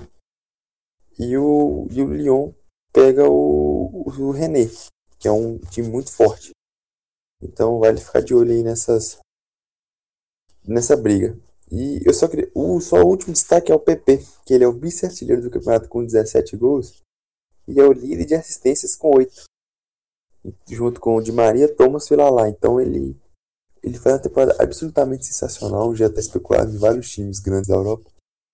O Pepe, o Marfinense Pepe faz uma temporada sensacional. É, para mim é uma das dos melhores jogadores da temporada europeia. E fechando aqui a, a classificação, o Paris Saint-Germain tem 71 pontos. Em primeiro, o Lille tem 57 em segundo, Lyon com 50 e Marseille com 47 fecham o G4. Aí o Reims em, em quinto com 43, igual com o Saint-Etienne também com 43 na, na Ligue 1. E na parte de baixo, o 17 o Mônaco com 27, primeiro time fora da zona de rebaixamento. O Dijon com 21 pontos joga hoje contra o Paris Saint-Germain, tem um jogo a menos. O Can com 20 pontos e o Gangan com 19 pontos fecham o rebaixamento e é bem difícil imaginar uma, uma reviravolta e que esses times possam permanecer na Ligue 1. Então, de campeonato francês foi esses são nossos destaques. Vamos para o campeonato português, é, Liga Nossa. É, destaque aqui dos jogos dos quatro primeiros, né? Vamos começar pelo quarto. O, o Sporting venceu o Boa Vista por 2 a 1 num jogo duro, num jogo complicado. Que o, o Boa Vista abriu o placar. Logo no começo, o Neres. Ó, o Neres fez o gol com assistência do Jubal. Presta atenção nessa, nesse feito. O Neres é esse mesmo que jogou no, no Internacional. Só que aí logo depois o, o Edu Machado fez contra e o Bruno Fernandes virou o jogo aos 48 do segundo tempo um gol de pênalti. Temporada sensacional do Bruno Fernandes. É, o vitória importante o esporte manter próximo do Braga, né? Na, na quarta posição. E sonhar ainda, quem sabe, né? Muito difícil, mas quem sabe uma vaga na Champions League tá a 8 pontos do Porto. Mas é uma esperança pequena, mas que ainda existe. O, o Braga venceu o Vitória Guimarães por 1x0. Gol do, do Horta, um ótimo jogador. Vitória importante, vitória difícil contra um time duro de se enfrentar. O, o Vitória Guimarães é o sexto colocado, em 39 pontos. Então, é uma vitória bem importante do Braga que se recuperou de duas derrotas seguidas, perdeu pro. Foi atropelado pelo esporte e perdeu Belen, pro Belenenses. Mas aí venceu o Rio Ave na última partida e agora venceu o Vitória Guimarães. Dois jogos difíceis e duas vitórias importantes. Para manter ali. E a cinco pontos do Porto, né? Então, faltam nove rodadas. Aí existe uma chance bem maior de, de conseguir para a Champions. Indo para o Porto, enfrentou o Lanterna Feirense, que é o disparado pior time do campeonato. E com 4 minutos o Felipe fez gol contra. Então, com 4 minutos o Feirense estava vencendo o Porto. Mas aí o, Danilo Pereira aos 18 e o Pepe aos 34 viraram. Foi isso. O Porto venceu por 2 a 1 Colou de vez no Benfica. Tinha ultrapassado o Benfica, né? Na, até porque o Benfica jogou ontem, na segunda-feira. E até então o Porto era o líder. O Feirense afundado, na lanterna, 7 pontos do décimo do 17. Então, assim, o Feirense já, já foi. E aí chegou o Benfica, que enfrentou o Belenense. O Benfica o, o, o Jonas abriu para cá aos 10 minutos do segundo tempo. Então, assim, demorou para abrir o primeiro, o primeiro, o primeiro, fazer o primeiro gol, que o Benfica é uma máquina. O Benfica fez 10 a 0 5 a 0 6 a 0 fazia. Vem várias e várias goleadas consecutivas na, na, no campeonato português. Consecutivas. Então, assim, demorou muito para fazer 1 a 0 O Samaris fez o segundo aos 18. Só que aos 23, o, o Viana diminuiu e o Kikas empatou aos 25. Então, o Benfica fez dois gols em oito minutos e o Belenense empatou dois gols em dois minutos. E foi isso. O Benfica não conseguiu furar a, a defesa do, do Belenense depois. Acabou 2x2. E agora ele tem empatado com o Porto na liderança, com 60 pontos. Então o Benfica tinha tomado a liderança na rodada passada vencendo no Dragão por 2x1 de virada no, no Grande Clássico. Não perdeu a liderança por causa do saldo de gols, é 45 a 35. Mas agora estão empatados, então agora qualquer tropeço do, do Benfica, ah, o Porto retoma a liderança, ou se o Porto recuperar tirar a diferença de saldo, né? que é muito grande, mas o Benfica pegou o Moreirense, que é o quinto colocado fora de casa. Então, campeonato português em aberto, completamente em aberto, né? Dos dois times empatados na liderança. Rodrigo, o que, que você achou aí do, do Benfica ter tropeçado depois de muitas vitórias consecutivas e o Porto ter passado um aperto que não era para ter passado contra o, o Lanterna? Esse empate do, do Benfica ontem foi extremamente inesperado para qualquer pessoa que assiste o português. O Benfica vivendo uma fase muito boa, com o Rubem Dias jogando muito bem, João Félix jogando muito bem. E, e é muito. E agora abriu o campeonato novamente, né? Porque os dois times têm 60 pontos. Qualquer tropeço, como tu disse, pode, pode mudar o rumo do campeonato. O Belenenses, que também não, não faz uma grande campanha, está em sétimo colocado. E foi um, só que assim, para mim o, o, grande, a grande diferença é que o Porto tá bem na Champions League. O Porto recém passou a já, o recém passou a Roma, então tá nas quartas de finais, então realmente agora é muito difícil pensar no que pode acontecer, muito por muito por, pelo que Porto vem por aí, né? Tem que saber que, o chaveamento, etc. Então eu acho bem eu, eu, eu acho que é acho que vai depender disso aí. Eu acho que se o Porto resolver aprontar mais ainda na Champions League, eu acho muito difícil que o foco fique no campeonato português. Mas ambos têm a mesma pontuação, então tudo pode acontecer. E destacar também o Braga, que ainda na frente do Sporting, com três pontos a mais. O Braga pega o Vitória de Setúbal, que briga contra o rebaixamento agora. E o Sporting pega o Santa Clara, que faz uma, uma temporada razoável. Então, eu acho que um dos grandes destaques do campeonato é o Braga até por conseguir se segurar ali em terceiro. Claro que o título está cinco pontos, pode acontecer ainda, mas é muito difícil. E, e, o meu destaque é que, mesmo, mesmo empatando, o Benfica empatou por 2 a 2 né? E, os, e o, o número de gols marcados do Benfica é muito alto no campeonato, são 68 gols marcados, é, praticamente quase 3 gols por partida. Então, uma, uma temporada muito boa do Benfica que talvez possam vir sem título, né? Depois dessa fase de oito, nove, acho que foram nove jogos consecutivos vencendo. Depois dessa fase incrível, o, após vencer o clássico contra o Porto, ainda pode até perder o título. Então, acho que essa briga no final vai ser muito interessante. É, o Benfica ele tá pagando pelo péssimo começo, né, com o Rui Vitória. Que o Porto tinha sete pontos de vantagem e agora com o Bruno Lage a diferença foi diminuindo, diminuindo e até que o, o Benfica ultrapassou e agora colou de novo. Então tá tudo em aberto. Passando aqui a terminar, passando a, a classificação, Benfica e Porto no 60, Braga 55 e Sport 32. Lá embaixo, o o Feirense tem 14, o Chaves 21, Tondela 24. Aí na, todo mundo embalado aqui, ó. Vitória de Setúbal 25, Nacional 26, Boa Vista 26, Aves 26 e Marítimo 27. Então a briga na zona de rebaixamento também vai ser bem interessante. Na artilharia, o Seferovic fez, chegou, tem 15 gols, o Basdosh 14, junto com o brasileiro Diogo Souza do Braga. Bruno Fernandes 13 e o Jonas, que jogou pouco no começo da temporada, já chegou ao décimo gol. Marcou 9, se eu não me engano, foram 9 gols nas últimas partidas do Jonas. E o outro brasileiro, Tiquinho Soares, também tem 10 gols. De assistências, o Pizzi isolado com 13 seguido por Bruno Fernandes com 8 e André Almeida com 8. Chiquinho do Moreirense com 6 e Corona com 6 do Porto. O, o Rodrigo agora vai falar da Superliga da Turquia. Que, o que de melhor aconteceu na, na Superliga Turca foi mais uma vitória do Istambul Basaksehir, que cada vez mais está consolidando, consolidando o título turco. Uma grande temporada, essa atuação agora, mais uma grande atuação, uma vitória contra o tradicional Fenerbahçe, que se encontra numa fase péssima no campeonato, muito ruim.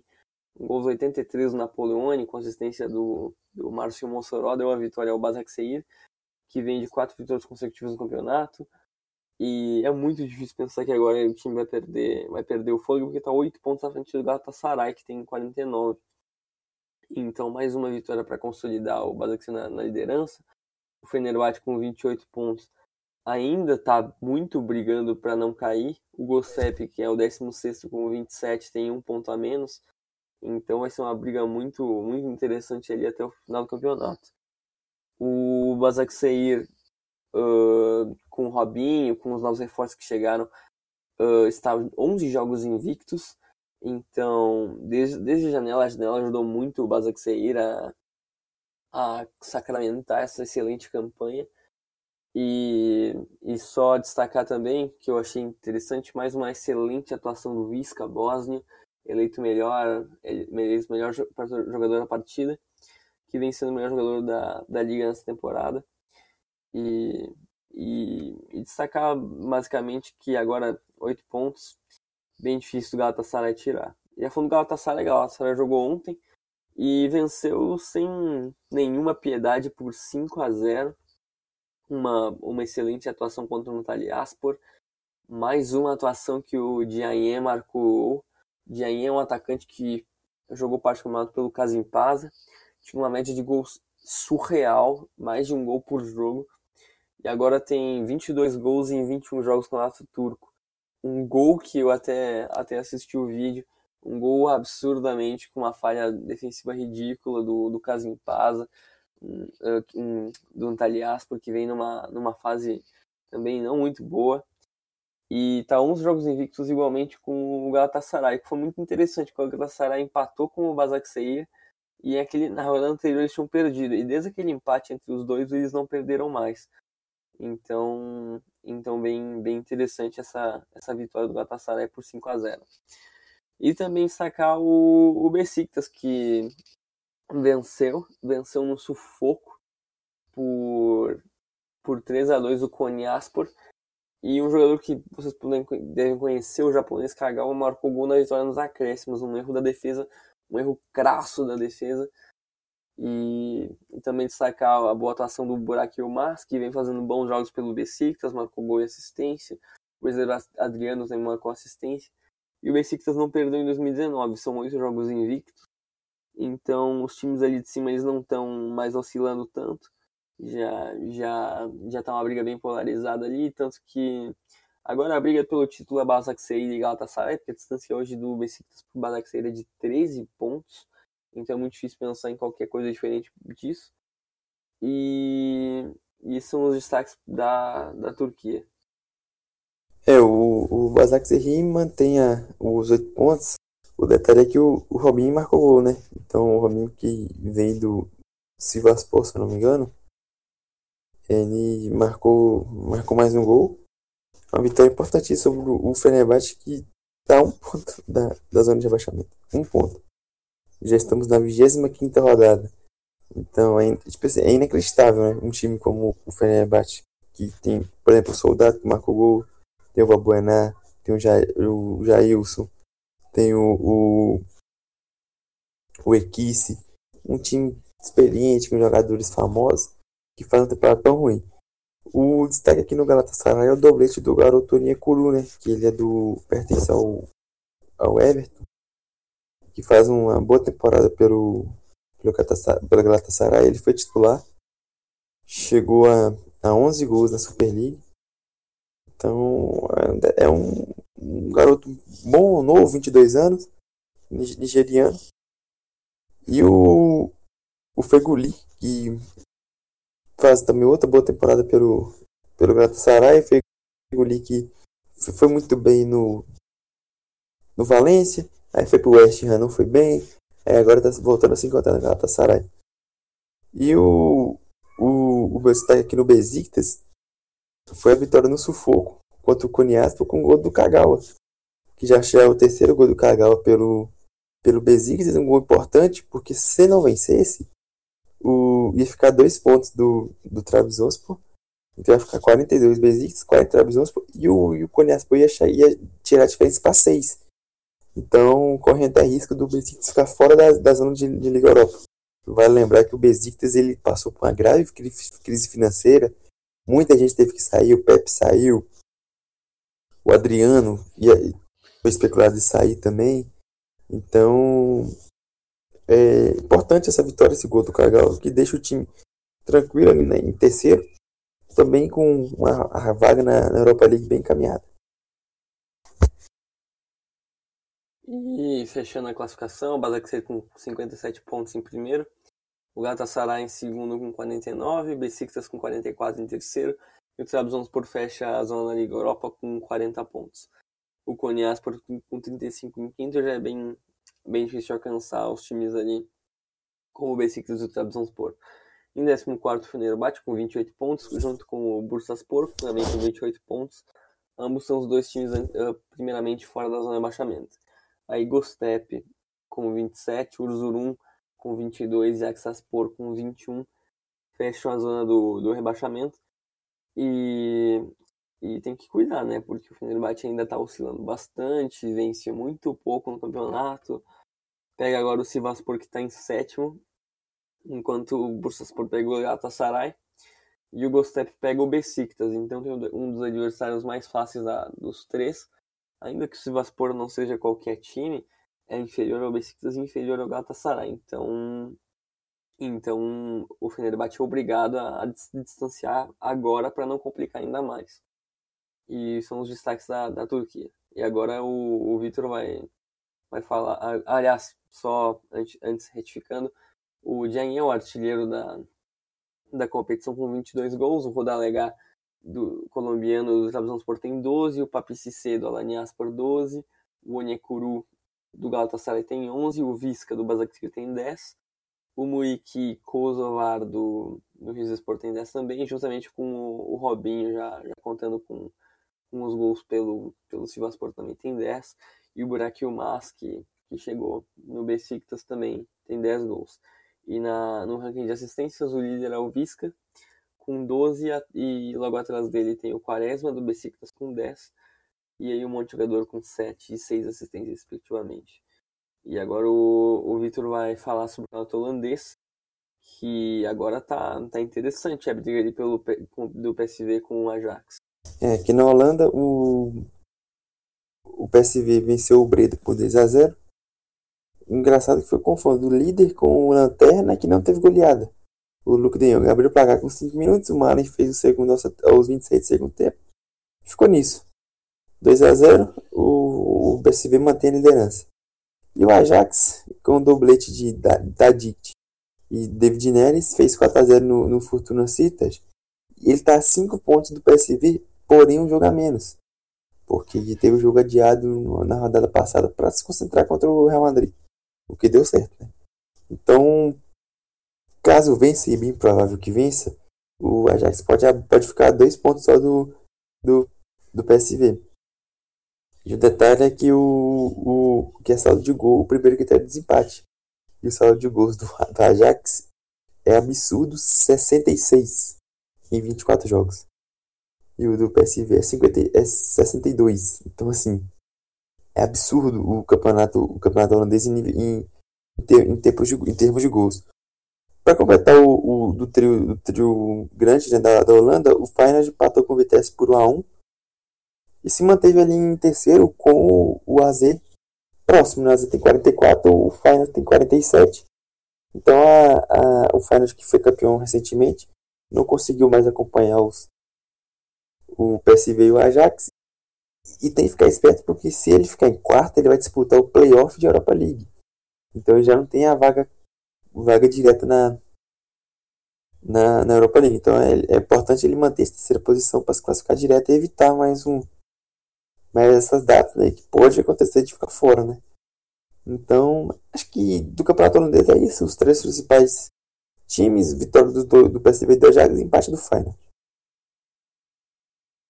Eu, eu deixo como destaque também ali que o Final deu sorte ali que mesmo empatando com o Vitesse, o As também empatou, o Trash também empatou, o Heracles também empatou, então todos os times ali do playoff da Europa League empataram, então não, não correu o risco de, de ser ultrapassado. E agora, para mim, a mesma, a mesma discussão que a gente teve ali antes da, do nosso português, que o Benfica é o líder com o Porto atrás, mas o Porto tem Champions League. A mesma coisa que para mim que vem aqui, o PSV é líder e o Ajax vem logo atrás, mas o Ajax tem Champions League. E eu não sei como a Ajax vai se comportar na Champions League, tem um jogo a menos, é verdade, vai jogar amanhã. Amanhã é quarta-feira, dia 13 de março. Então, então acho que tudo vai passar pela vitória de amanhã. Se o Ajax vencer amanhã, eu acho que a briga vai continuar mesmo. Eu acho que o Ajax não vai poupar jogador, vai continuar disputando o forte campeonato holandês. Mas se o Ajax perder amanhã, ou empatar, eu não, não duvido de o Ajax dar uma desacelerada, porque o PSV vem muito bem. O PSV tem apenas uma derrota no campeonato. O PSV agora pega o Venlo, que não é um adversário muito forte. E o PSV é um time muito um time muito sólido, né? O De Jong não para de marcar gol, tem feito uma temporada excepcional. E o Ajax, como a gente já vinha destacando em conversas e destacando até no Twitter, que a temporada do, do Ajax era muito boa, que, o, que os jogadores são muito bons, o, o Frank De Jong é muito bom, o Delite é muito bom, o Tadic vem uma temporada muito boa, que ele veio do Southampton, e agora todo mundo pode ver isso na, na Champions League contra o Real Madrid. Mas a gente já destacava isso, e mesmo assim o desempenho é muito sólido do PSV que não deixa o Ajax alcançar. O Ajax marca muito gol, marcou mais, uma, mais um festival de gol, 4 a 0 e, e, olha, é uma discussão que a gente nem chegou, a, nem chegou a ter, mas ambos os times acho que vão chegar em mais de 100 gols facilmente no campeonato. Né? O Ajax vai passar muito mais de 100 gols. O Ajax tem 86 e 24 jogos. Tem que pensar que o ah, em exatamente em 24 jogos, não tem que pensar que tem bastante campeonato ainda pela, pela frente, então então vão, vão e, e, só para só comparação, a Ajax tem 86 gols e está em segundo, o Feyenoord em terceiro tem 53. Então, que já não é pouca coisa. Então, bem interessante tantos gols com o holandês. É, o, o Ajax certamente vai passar, né? Tem 10 jogos ainda para fazer 14 gols, então é certo que vai passar. O PSV também, são 9 jogos para fazer 22 gols. Manter a média de quase 3 aí por partida. Deve passar sim. É, na classificação, o, o, como falei, o PSV 59, 64 e o Ajax 59 com jogamentos. Feyenoord 47, AZ 44, Vitesse 40, Utrecht 47, 37, Heracles 36. Na, a partida atrasada do, do Ajax é contra o Zoli, que é o 13 terceiro. Na zona de abaixamento, o Breda tem 17, é o Lanterna, o Graf tem 22, é o 17 e o M tem 25. Na artilharia, o De Jong tem 21, o Tadic 18. Aí o El Kayat do Den Haag 14, Lames do Heerenveen com 14, Lozano PSV 14, Vlap do Heerenveen 14, Ziyech 14 e Van Persie 14. E o Sol, Fransol do William, do William Chu tem 13. Agora o Rodrigo vai passar pela Premier League russa. Uh, só, só fechando aqui com a Premier League russa, a gente sabe que o podcast vai ficar meio longo, que a gente resolveu optar por conversar sobre as principais ligas, etc. Então ele vai ficar um pouco mais extenso. E a gente inclui o Campeonato Russo, porque o Campeonato Russo estava tava em pausa de, de inverno. E agora já estamos na segunda rodada desde, desde sua volta, voltou no dia 13 de, no dia 13 de março com a, com a 18 rodada, agora já estamos na 19 e para mim os destaques são o jogo do o jogo do CSK, que venceu o Rubin Kazan por 3 a 0. O para mim o grande destaque foi o Mário Fernandes, que deu, uma, deu mais uma assistência, naturalizado russo, que que é um excelente jogador. O que me chamou bastante atenção também foi a inclusão de dois jogadores islandeses na equipe do, do CSK, o Sigurdsson, não o Sigurdsson do Everton, outro Sigurdsson, e o Magnusson, titular então chamou bastante atenção. E também o excelente zagueiro jovem, que está emprestado até pelo Bahia, o Rodrigo Becão, que fez boas partidas da Champions League, inclusive. Então, para mim, é um jogador que vai despontar bastante ainda, talvez até vá para um time, um time do grande centro europeu. É um excelente zagueiro, bem jovem. O Bahia, ele, o CSKA já vai contratar ele em definitivo do Bahia. Então, é um, é um grande destaque. Outro, outro jogo importantíssimo foi, a, foi o jogo do Zenit, que, que enfrentou o UFA e venceu por 2 a 1 E destaque para o gol do Asmun, iraniano, que chegou na última janela de transferências. Foi uma virada 2 a 1 Uma boa atuação também do argentino Rigoni, que jogou no Independiente, que marcou gol e uma assistência. O, até os 25 minutos o, o Fabio placar e aos 30 e aos 34 o Zenit já virou a partida. O Zenit que tem jogadores interessantíssimos sul-americanos, como agora o Wilmar Barrios, do colombiano, que era do Boca Juniors, vice-campeão Libertadores.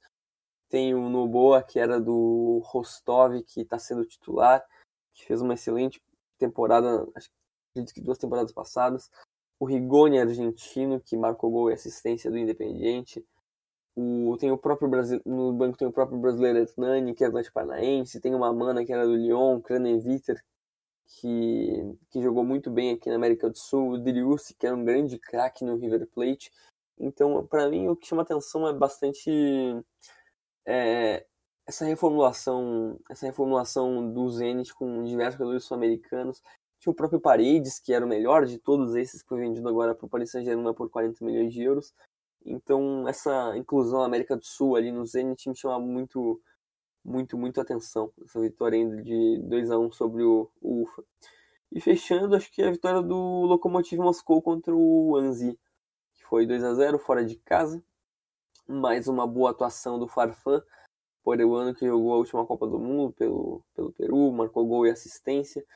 O Lokomotiv, ele é um time que foi campeão duas temporadas atrás, o Smolov marcou gol e assistência também. E o Lokomotiv está em quinto. Então essa vitória foi interessante porque está tudo meio embolado. O, uh, o líder, que é o, o Zenit, tem cinco pontos à frente do Krasnodar, que é o segundo colocado. Então a briga ali que está realmente forte na Champions League e na Europa League.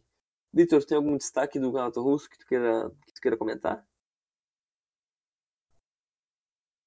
É, o meu, meu principal destaque aqui no Campeonato Russo é o Krasnodar, né, que enfrentou o Orenburg, que é o primeiro time fora da zona de rebaixamento, tropeçou. O Ari perdeu o pênalti no começo do jogo, o Orenburg abriu o placar no final do primeiro tempo. Aí o próprio Ari empatou, o Krasnodar virou no segundo, no, no, no finalzinho, nos 30 minutos do segundo tempo, e o Orenburg empatou aos 44 do segundo. Então, assim, foi um, um tropeço importante, porque deixaria só três pontos de novo do Zenit. E agora voltou a cinco pontos a, a, a distância. E com isso, a, a, briga por Champions League embolou tudo, porque o CSKA, o Spartak e o Lokomotiv venceram. Então a distância do Krasnodar, que é o segundo, para o Lokomotiv, que é o quinto, é de três pontos. Então, agora o campeonato vai ficar bem interessante. Lógico, o Zenit ainda não é campeão, a distância ainda, ainda é, é bem tirável. Tanto que o Zenit pega agora o Spartak Moscou fora de casa, então a distância pode voltar. O CSK, por exemplo, pega o Ural. Então, se o CSK ganha Zenit empata, por exemplo, o CSK fica a 5 pontos. Então, o campeonato está bem, que tá, tá equilibrado, está interessante.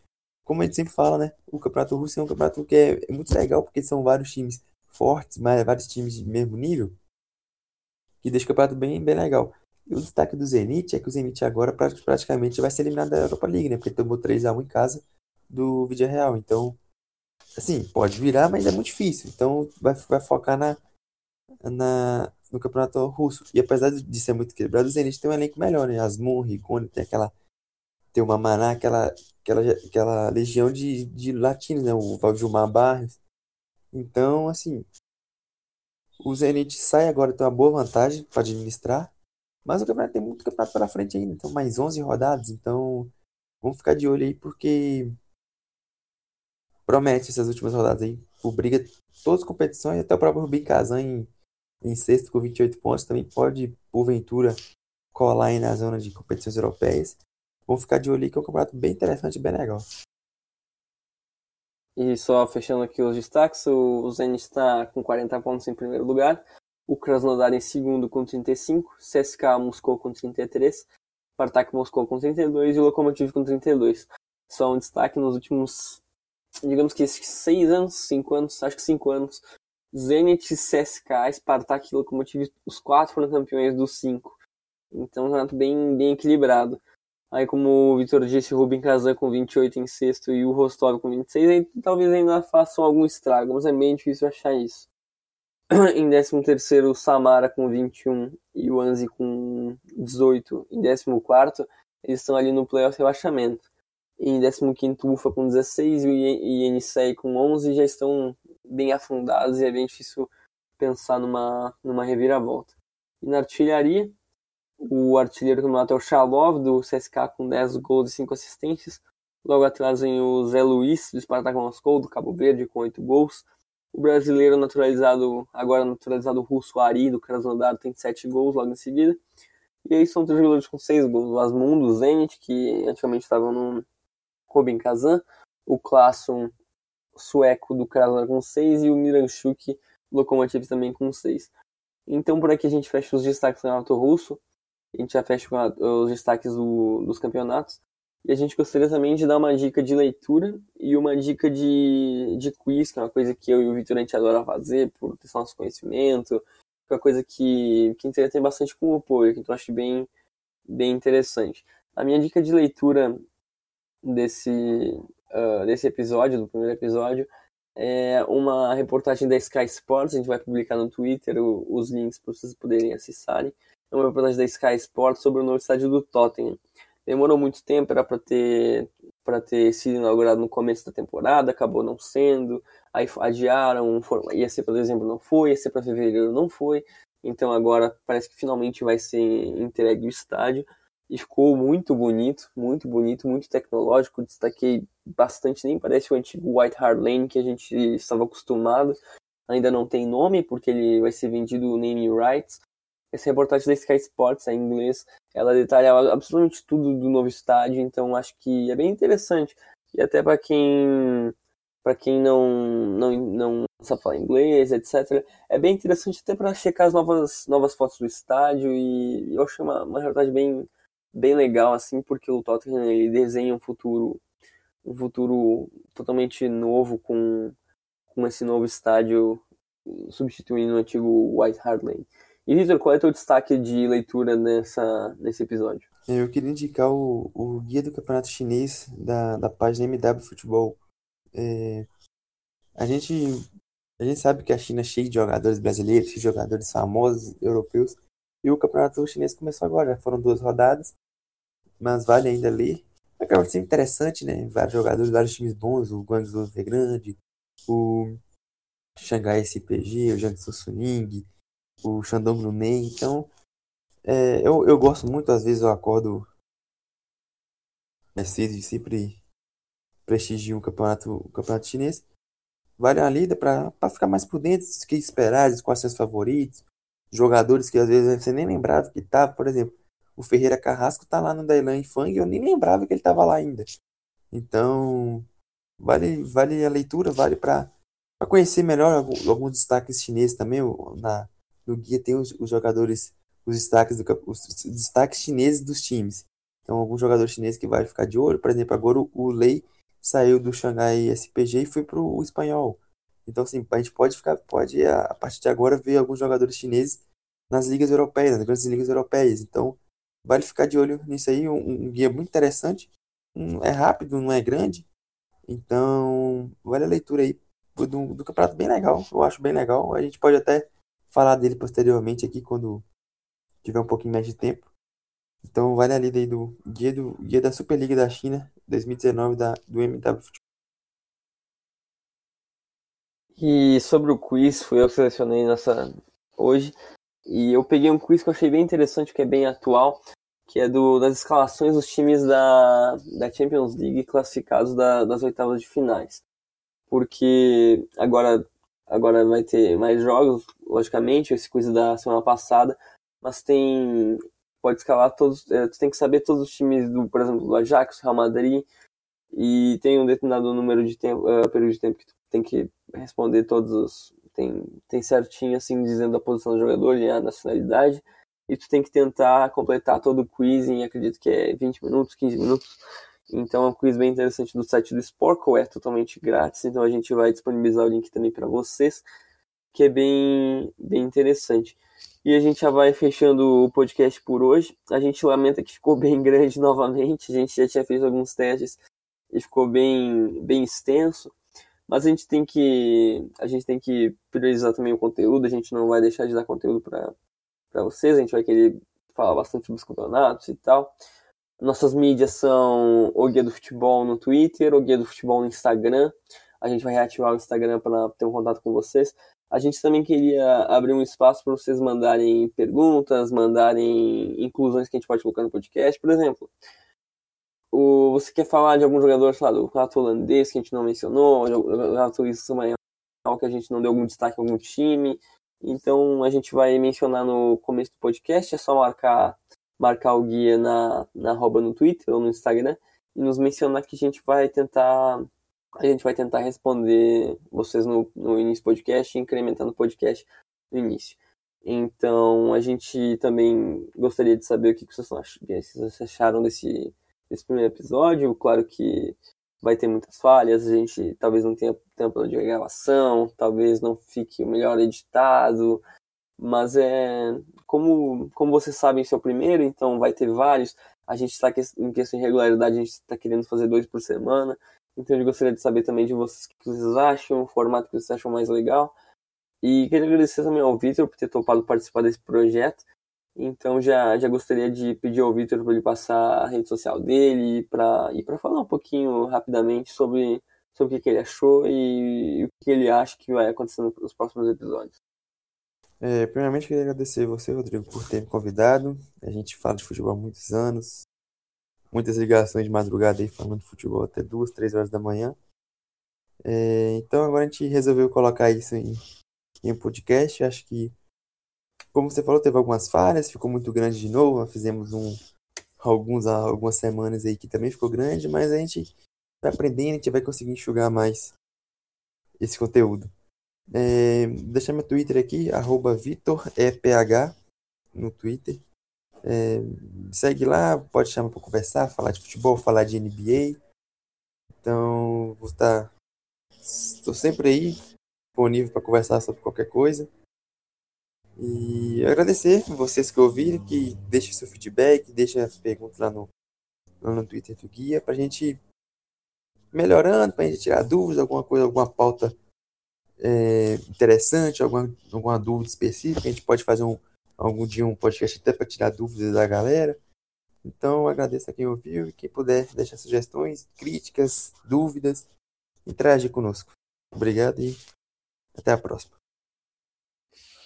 Meu nome é Rodrigo Aires, vocês podem me encontrar no, no Twitter como arroba Rodrigo Aires. Eu sou administrador e criador do Guia do Futebol desde 2012. Então agora esse é um novo formato, então a gente espera que vocês gostem também. E muito obrigado se você ouviu até aqui, muito obrigado. E indique para os amigos se vocês gostarem. E posso, podem fazer qualquer sugestão, crítica e elogio que vocês queiram, porque é muito interessante e muito bom o feedback de vocês para a gente melhorar cada vez mais. Vocês podem ouvir esse podcast no Spotify, no iTunes e no SoundCloud. A gente está tentando disponibilizar em novas plataformas. Então a gente agradece, a gente agradece a companhia de vocês até aqui. Muito obrigado a todos. Esse foi o primeiro podcast do Guia do Futebol.